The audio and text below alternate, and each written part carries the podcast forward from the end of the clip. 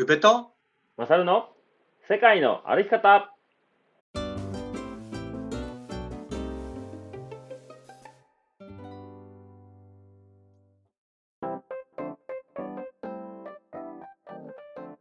世界の歩き方番組パーソナリティの宇部と。マサルです。この番組は世界一周とロングトレの旅をしてきた宇部とマサルが日常の気づきや旅から得たこと学んだこと旅のエピソードを踏まえてお話しする番組でございます配信は毎週土曜日20時本日が8月26日8月最後ですね。よろしくお願いします、うよろしくお願いします。ーん。僕免許の更新ギリギリになったんですよ。危なかった。あ本当？危なかった。もうどう考えてもこの日が行けへんっていう日やったんですよ。いやめんどくさいよね。いや、絶対めんどくさいよな。あ危ねえ。いや、もうこういうのってさ、6月、僕7月28誕生日やからさ、6月28から2ヶ月間や。ーうん前後1ヶ月ずついいよって言われて来た時はさ、はいはいまあそのうちやらなあかんなって思って、早くせな、どうせまたバタバタすんだよなって言って、その通りになったよ。いやーそうなるよね 危なかった。で、なんか予約で全部、完全予約でそういう、なんていうの更新の手続きをしなあかんって書いててさ、うん。予約書いてなくてどうすんのやろってその日。そしたらもうギリ空いてて、うん。ギリセーフ。あー。いやーさあの世界一周。行った時、うん。2015年の4月20に俺多分旅立ったんだよね、日本を。でその年が免許の更新だったんですよ。で俺5月7日の誕生日やったからさ、うん。1ヶ月前まで OK じゃん、うん。で4月7から4月20のところの、うん。ところでギリ行けたからよかったけどさ、うんあれ1ヶ月誕生日遅れてたらさいいけ行けずにもう確信犯でさ日本を出ないといけないわけじゃんうん。うわめんどくさとかって思ってマジでギリギリだったのでも一応ね、期日、なんていうの期日前というか、できんのよね。あ本当？僕もね、一回やったことあんねんな、なんかで。あ理由があればそうそうそうそううんちょうどその時日本にいませんみたいな。それこそ僕も多分 PCT とかそんな行くタイちゃうかったかな。なんか親に言われて、あんたそういや免許の更新今年ちゃうって。言って、ほんまやってなって、うん。どうすんのあんた、アメリカ夏おんねやから、5月とか出ていくんやろみたいな。どうしたんやろなって連絡して。なんか早めてもらった気がする。いやーめんどくさいよね絶対。あちょっと小話入りましたけど、オープニング、えまたはい。お知らせしますよ。ーはいはい。えーっと、本日ムースさんのイベントが開催されているはずです。はい、はい、えーうんそれは前回お伝えしたので、えーっと、来週の土曜日にある9月2日のトークイベントですね、Into the Peg で、うんえーカフェノバペグにて開催するトークイベントです。えー会場が15時、開演が15時30分、で終了が18時となっております。内容がですね、えーモンゴルゴビ砂漠の徒歩移動の旅でございます。定員は20名で、費用がお一人様3000円。で、えー薬膳のカレーとワンドリンクをお付けして3000円となっております。はいはい、えー内容ですけど、まあ、毎度重複しますが、えー奥村ひろみさんをゲストにお招きして、砂漠を、えーまあ、人間の力だけで旅するという、まあ、クレイジージャーニー寄りのお話が聞けると思いますので、うんうん、めちゃくちゃ興味深いですね。なんかね、一応簡単なプロフィールがあって、えーはいはい。1985年生まれですね、三重県の伊勢市出身の方で、今大阪在住です。で、はい。一応ね、あの、砂漠移動家と名乗られてますね。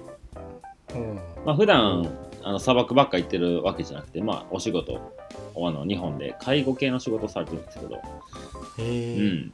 でもまあ、ライフワーク的な感じなんかな。その、うん。で砂漠とかそういうところの旅をしてて、えーオーストラリアとかアフリカを自転車で旅する20代を経て30代で砂漠の世界へ足を踏み入れたそうです、でそこから GPS などの近代景気いわゆる人間が作り出した道具ですね。をうん。使用しない旅のあり方を模索実験しているという。なかなかトリッキーなプロフィールですトリけどッキーがいやこの間のなんだっけあの妄想の話でさ、うんそういう話したじゃん。なんか何も使わないで旅できたらみたいな。ああああなんかした気がするんだけど。そうね。それをじゃあそれをしたいところまで行くかって言ったらさなかなかなかなかね。ね、人生の中のワンチャンスをそういうことに使えるかって言ったらさ いやなかなかすごいうん経験値になるよな、そりゃ。うん。って思うよね、うん。すごい。でなんかさあの僕らも PCT 歩いててさなんか乾燥地帯とか言うやん。デザートとかってさ。でなんかはいはい。砂漠地帯とも言うわけやん。日本語に変えると。まあ、乾燥地帯と砂漠地帯って厳密に言うと違ったりするけどでも行ったことない人からしたらさ、あの鳥取砂丘みたいな砂丘があるところを砂漠と思うわけやん。でも僕らが歩いたところってさ別にそうじゃなくてただ雨が降らない植物が育ってないとか、影がなかったりとか水がないとかそうそう。っていう荒野みたいなイメージやん。うん。でもトレでもちゃんとあるし人もまあたまには住んでるしヒッチハイクしたら街にも行けるし。はい。でもまだ全部は見てないけどヒロミさんの写真とかちらほら見てしまったらマジの砂漠なんよ、え。ーまあ砂丘とかじゃないけど本当にもう360度道も何もない。うん。ようこんなとこ一人で行ったなみたいな。え。ー本当そういう世界の写真がたくさんあったから、うん。うん、僕もなトークイベントの時まであんまりこう根掘り葉掘り聞かないようにしてるんだよ、うん。うん、その時にいろいろみんなと一緒に聞けたらいいなと思って、うん。そうね、はい、でちょっと収録が、えー今日配信日とちょっとずれてるんですけど、うん。多分もう埋まったか埋まってないかぐらいやと思います。定員が、うん。はいはい。なのでまあ、えー SNS でいろいろ告知してると思うんでまだ空きがあるようだったら僕まで DM してください。はい。で参加はもしね定員オーバーできないってなっても19時以降はペグの夜のバー営業通常で行いますんでおそらくひろみさんも片付けとかあったり、まあ、家もね大阪なんで、まあ、まだ店にもいてると思いますんでその時にお話聞くこともできるかと思います。うん。はい。で、はい。えーもう一つがですね、えーペグ商店、前回も言いましたけど、おそらくもうこの頃にはある程度完成して SNS で、えー告知をしてると思います。で、第1弾として、えーアリゾナフォトブックの予約販売ページを立ち上げております。うんで、えーっと、もうすでにね、5、6、10部ほどご購入いただいておりまして、うんまあ、これはあの南部限定とかじゃないんで、8月の31日まで受付して、まあ、その時に予約いただいた方全員に発送するというような形をとっております。でそれ以降はですね、えー店頭販売とかイベントでの何か出店するとかトークイベントをする機会に、えー販売する形にはなると思うんですけど、ネットでの販売は一旦これだけとなりそうなので、遠方でなかなかはい。そういうところに足運べないよっていう方は、ぜひこの機会に購入してみてくれたらありがたいです。はい。うん。ゆうちゃんのところにちょっと一部送らせてもらいますんで、購入しないでくださあい。マジですか？もちろん、アリゾナといえばあなたですから。いやなかなかのあのおおん？お店に行った時に買おうかなと思ってああ、いや、なかなかいいいいのができたんで、本当うんですか、、ありがとうごうん、ざいます、送らせてもらいます。はい、お知らせ楽しみにしては、はいはい、以上ですよ。こっちは特にないです。大丈夫です。はい。では、今回の本編はですね、まあ、世界の方のオフ会、えー今年もやろう、やろうじゃねえかってことなんで、その辺の決定事項と、まあ、去年どんなことやったかなっていう振り返りと、今年こんなんできたらいいねっていう、その辺の話をできたらなと思っております。はい、はい、それでは世界のあり方、スタートです。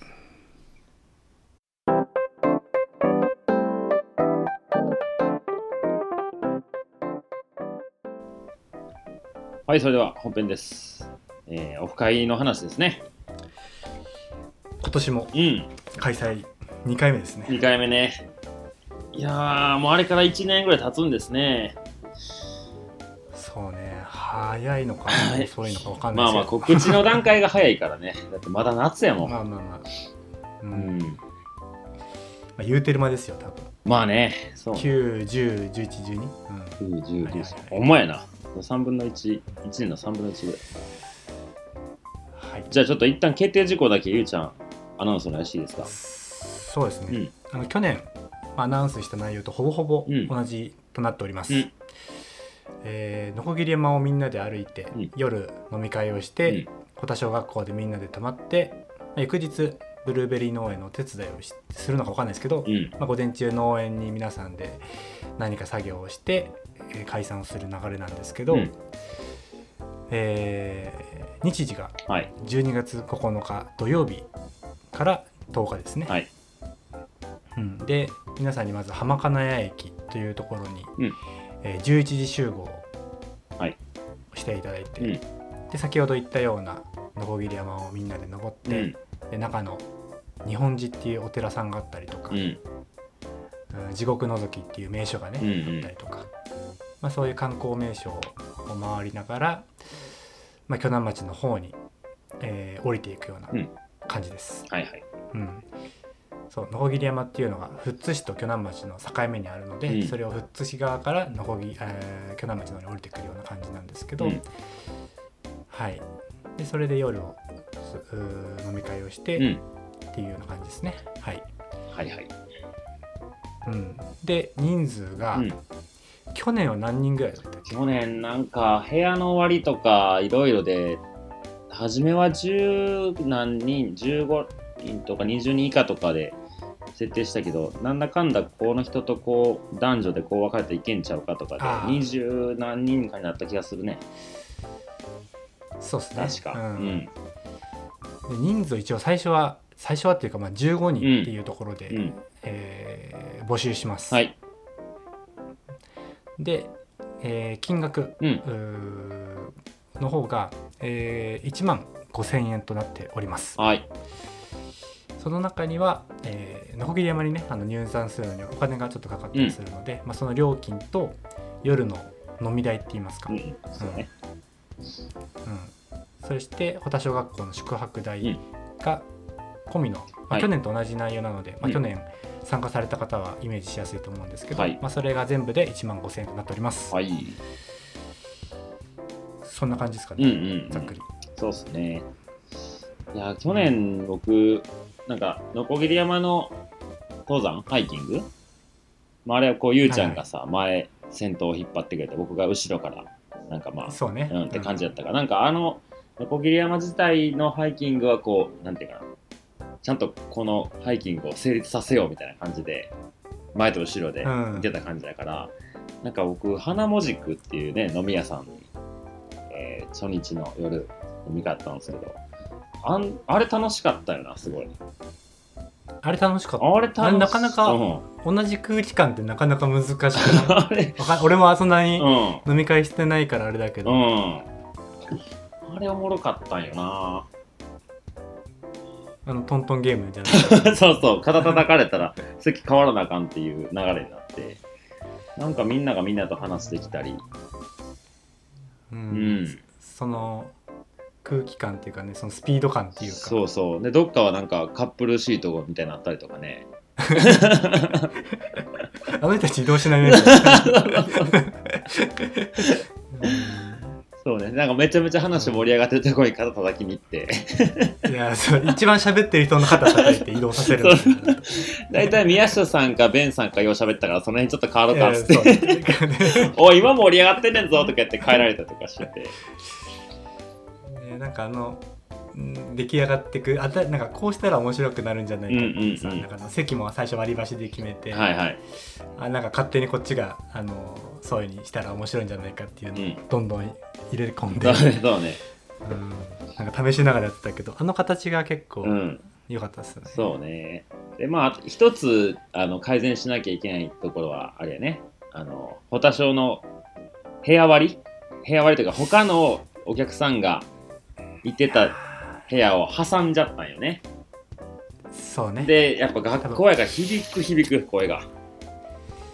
そう確か大部屋を一部屋しか取ってなかったそうなんようちらそだ大部屋の隣の大部屋はわからないわけじゃんそのう。うん。家族連れかもしれないしさ、うん。向こうも向こうで盛り上がってくれてたらねそりゃいいかもしれないけど、そうではないんだったらちょっと部屋の取り方を考えたうんりとかさ、、そうね。ちょっとそれは今年は課題っていうか意識しないといけないですうんね。あそこっていいつから予約できんの？3ヶ月前です ?3 ヶ月前か。じゃあ9月ぐらいからなんやね、そう9月の、まあ、中旬ぐらいにもうその抑えな部屋を抑える、うん。そうでも部屋を何人で抑えるのかとかもさあるわけだから。そうね。去年それだなんか悩んどってね。ほんまにラジオだけでこんな人集まってくれるのかなとかいう不安もあったし。ねそうとりあえずねあの部屋だけ抑えてそ迷惑かかっちゃうかもしれないなと思いなう、がら、うんうんうん、でも結果的にはねあの良かったんですけどその大部屋をね一つ飛ばしてあと全部抑えた感じになっちゃったからそうね。ちょっとそれは失敗したなって。うん。まあもうそれかもう一層もう全部借りて とかするか。そうね、うん、そしたらもう夜誰にも迷惑かけずに眠たい人が寝てくださいってそうね。もうまあできなくうなるけど、ん。まあでもまあそこら辺も含めておそうねおごりが出るとダメだから。あのカレンダーもね100で止めときゃよかったのに200やるから大変なことになったし、そうね。うん。なんかねいい形になれば。うん。いいですね。うんうんうん。うん。なんかこう去年去年と降りてきて、えーすぐ降りてきて時間あったんだっけ？そうあったんだよね。ね。それでその夕日をどうするか問題を、ちょっと夕日見に行けばよかったなと思いました。そうやんね。夕日見に来たいね。天気良かったら。うん、うんうん、車みんな車で来る人も何人かいるんだったら。うんそうやんね。そうブルーベリー農園着いてうん。まあ着いたでそこからちょっと海のう方、ん。ね自分は海なんかよく見てるから、うん。海で夕日とかってそんなすごい特別な感じじゃないけどやっぱりそうじゃない人もうん。ほとんどなわけだから、うん。なんかそういう時間を作るのっていいなって思いますよね。そうしようよ。僕も海で夕日なんてめったに見ないからさ。うん、そうね。うん。まあ晴れて晴れてたらね。そうね。え前って降りてきて何したんやったっけ？降りてきて、うーんそれぞれ勝手に風呂行ってみたいな感じだったっけで降りてきてまあ夕日を農園のところで見るのに、まあ、3 4 0分ぐらいぼーっとしてすぐそうそうお風呂入ってちょっとゆっくりする時間があってみたいな。うん。感じかな。ああそうやった。かあんまなんかちゃんと覚えてないねうん。でもちょっとその時間がまあ、良かったりしたか気がする。うんうん。落ち着くっていうか、うん。一呼吸入れるのに。はい。なんか、なんか、まあ去年とほぼほぼ同じ内容でいいと思うけど、なんか、なんかできたらいいよね。そうね。ちょっとそこら辺無理なくね。うん。来てくれた人が、なんか、来てくれた人同士が、こう、つながりやすい、交流ね。交流しやすいようなきっか飲みけ。会のじなんかそういう空気感をその前に作れたら一番そうだよね、うんあの歩く時から、うん。うん。うん、うん。うんまあ、歩く時に関してはペースもあったりするしな。うんそうね。うなんかこうあんなんていうかな。一人ぼっちになってしまう時間をできるだけなくしたい。その一人で来る参加してくれる人も前回見てたし、まあ、どうしてもうん。前回だったら、うん半分以上の人が、ね、どっかで会ったことある人たちやったから、ん。どうしてもそこで会話が生まれてしまってたけどなんか確かにそうじゃなくて一人でも全然来てもらったら楽しいですよって言うけど、ね、実際のところは「お久しぶり久しぶり久しぶり」ってなった中に「いや俺初めてやけどな」ってなっちゃうから確かに。そこがなくなるような、できるだけなくなるようななんか、仕組みがあればそうね、いいなと思うけどね。うん、そうそれはあるね。うん。なんか常連さんじゃないけどさそうそう。うん、ほぼ毎月のように会ってる人同士だったらうんそこでね、そこになんかあのそこに久々な人がいたらそこに輪がかかっちゃうしね。うん初めての人が「ラジオ聞いてます」で新しく来てくれるって結構勇気いるいしるよね。うちらにとってすごくなんか新しい刺激っていうかさ、それこそあのどさんこたんぽぽさんうんうん来られるじゃないですか。うん。それってすごく新しい風感があると思うんだよね、うん。そのイベントに来てくれるって、うんうん。その人をまあ特別扱いするわけじゃないけど、うん。なんかそういうみんなほとんど初めてだけど来てくれるっていう人が事前に知ってたら、うん。なんかそういう人もあじゃあちょっと自分も行ってみようかなみたいな、うん。うん、気にもなるのかなってちょっと思ったり、はいあーちょっと今全然関係ない時間帯やけどなんかあのこの前さ、えープレオープンの時に、結局夜はいはい。焚き火台使わんかったやんか、うんなんか焚き火外でするとかはどうですか？あー。寒いかもしれんけど。多分ね10時以降のあれとかがめんどくさくなっちゃう。あーあれ門限の。うん。うーん。それはちょっとあれなんだよな。だからもうその農園のところでああいう風にするんだったらいいけどじゃあうん。ちょっと多分風呂風呂どうするとかさそのやっぱ部屋は抑えてた方がいいと思うしうん。なるほどなうん。じゃあ夜のその遅い時間にのそのそこで焚き火する人と部屋の中戻る人とって差別化しちゃうのはあんまり良くないなとは。そうね。うんうん、うん、ちょっと思いつきやから。い,、うん、いつかはねそういうのをしてみたいなってうんうん。思うけど。そうねそうね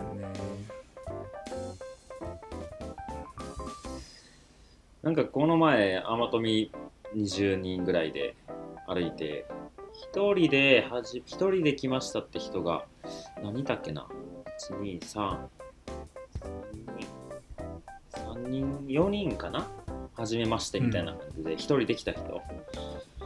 で他は僕も初めてやったけど2人組とかなんかうん。うん、2人組2人組2人組みたいな。で、まあ、そこでも普段からよく山行く友達なんですとかうん。でもうみんなですこう一斉ので歩くわけじゃなかったからなんかうん。ペースも違ったり出発する時間も違ったりでなんかパラパラまばらになりながら休憩してたらすれ違って、なんかペース一緒やから歩いてでなんとなくみんながこう取れる中でかき混ざって全員とはふわっと会話してた感じで天場に着くみたいなそんな流れやったからうん。1日かけて関係ができていったようなそれがこう2日目になればもうちょっと濃くなってって3日目になったらよりこう近い距離になって4日目でもう帰っちゃうんだみたいななんかそんな感じやったからなんかそれの小桐山ハイキングの時に時間は短いけどねなんかうん。なんかいいアイディアがあればいいな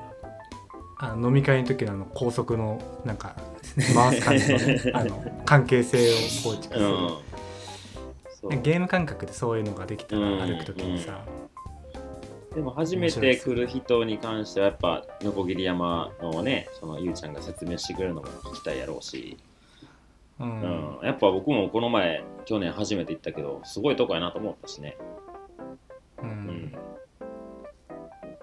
そうね。うん。一人で参加してくれた人たちが楽しいいや楽しいやんって思ってくれるような場作りうん。が大切な気がするな、そうですね。うん。なんかもうはじなんかそうね。なんかなんか変にこの人とこう歩きましょうみたいななんか嫌やし。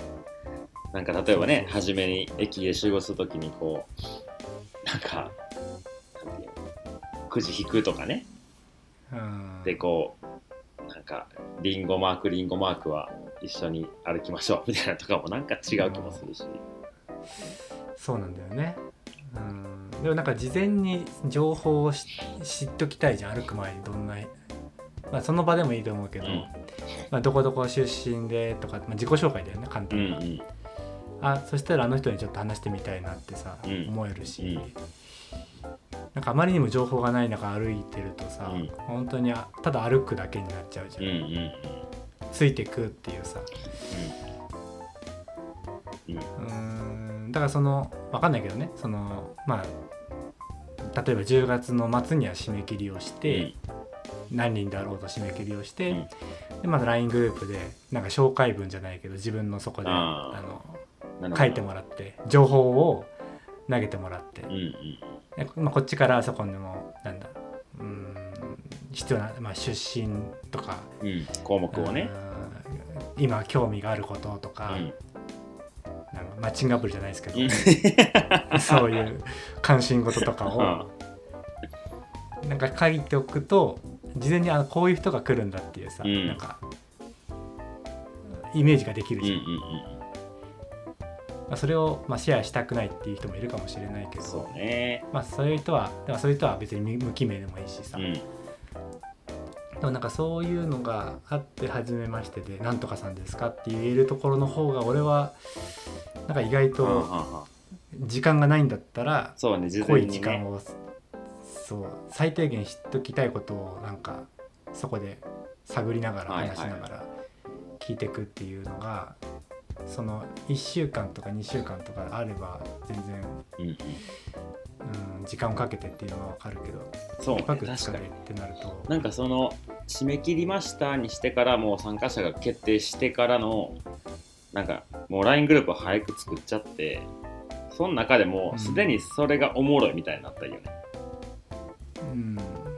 なんか仕事行って帰ってきて LINE 通じてそこの鋸南町オフ会の LINE グループに何かが立ち上がっててとかそれでそれ見るのが楽しいなとか面白いなとかになったらあーまあ鬱陶しくななりたくはないけどねあそうそうそう。それならない。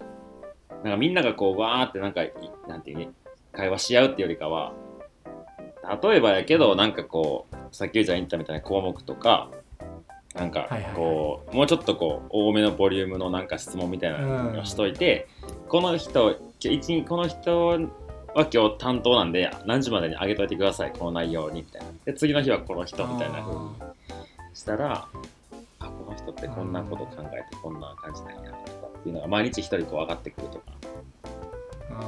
例えばね、うん。なるほどなるほど。うん、なんか気になるだ例えばあの PPP とかで質問するようなことを全員に投げることもうんうんうんうん。ねそうね。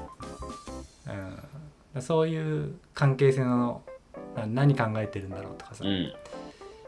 うん。結構、やり方はいろいろありそう。ん。で、藤田さんのことも本当に話すまで全然知らなかったけど、うん。1時間であ結構そんな人なんだっていうのって分かった気にううんうんもなるし、一つの質問でその人の考え事とかがなんか見えたりするのってうん。うん面白いと思うしそうね。いいかもしれないですね。うん。ちょっとその辺は人数締め切ってからのことはおいおい考えていきましょはいはい、う、うん。うん、なるほどいいですね。でもやっぱ来る人がインスタでどういう投稿してるとかも知れたらさうん、多少は。うん、うん。なんかいい気がする、そうだね。うん、知らない方がいい時もあるけどなんかこういう1泊2日でみんなで楽しい時間を過ごしましょうっていう時は、なんかそういうのはいいんじゃないかな。そうね。凝縮してね思いますギュッと。うん。限られた時間やからね、うん、いい時間を過ごせるように、うん、最大限の努力。を最大限の。最小で最大限そうの効果を。そうそうそうやっていきたいですね。いいっすね、うん。はい。はい。じゃあえっ、とまあエンディングでもう一度案内ちゃんとしましょうか。はい。はい。それではエンディングでございます。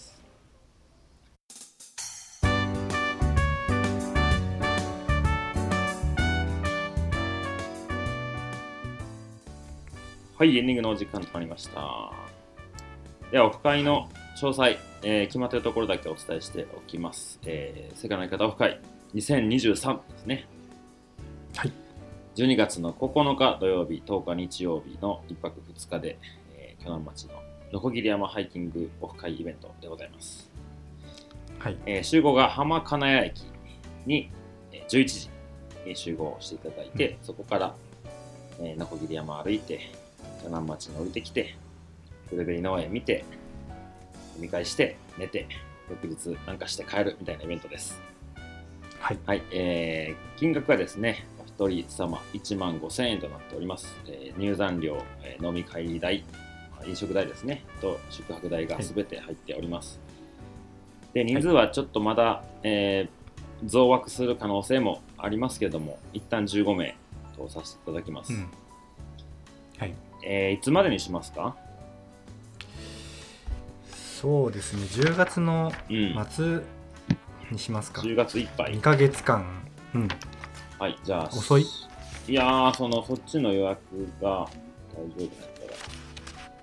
うんそうね10月末までにしましょうはい、じゃあ10月末までうんです。はいで、まあ、もし定員15名埋まっちゃったら、ちょっと部屋のこと、もし取れるなら、もう一部屋取れるのかとか、その辺調整しておこうと思いますんで、うんただまあ、もしね、他の部屋がもう、他のお客さんが取ったりとかしてると、増枠も難しいので、まあ、ちょっとうん参加してみたいな方は、なるべく早めに連絡いただければと思います。よろしくお願いしはい。ますで、連絡先は、えっ、と、ゆうちゃんの方に全部まとめますので、はいゆうちゃんのインスタグラムのアカウントか、まあ、LINE してたら LINE でもいいですし、直接はい DM してください。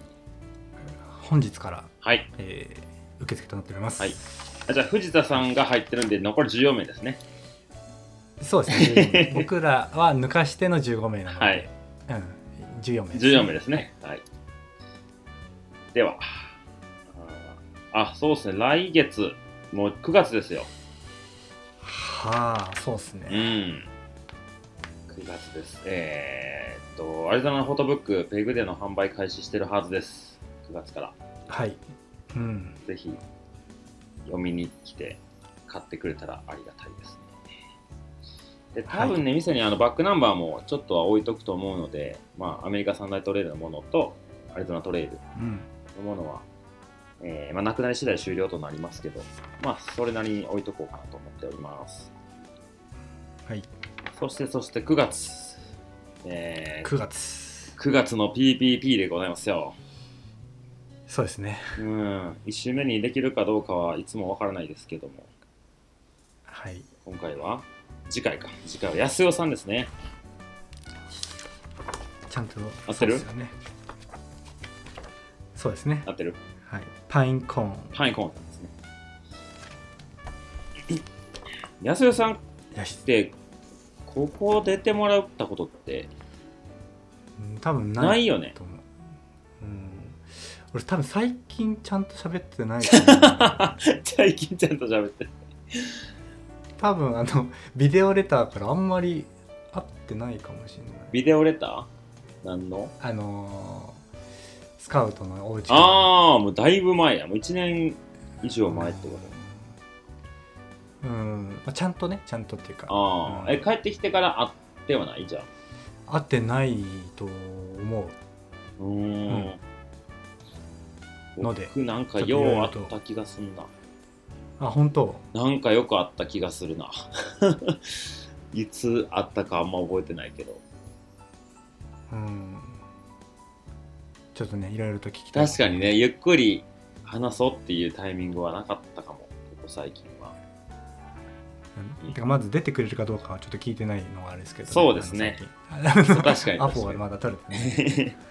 はいはいはい。じゃあまあ来月のどっか、まあ1週目、2週目、まあどっかで配信しますので。はい、うんそんな感じですかねそうっすね。えー、あとはまあ、えー、イントザペグでのトークイベント、オープニングお伝えしました通りですので、参加ご希望の方もそれまでに DM ください。空いてればですけども。はいはい、それとペグ商店のフォトブック予約販売受付がもう間もなく終了となっております。8月31日で、えー予約受付終わりますので、はい。はい、購入ごご希望の方は予約サイト、えー僕のインスタグラムのプロフィールからですね、飛びますんで、覗いてみてください。はい。はい、以上ですかね。OK はい、ここまでのお相手は宇部とまさるでした。さようなら。さよなら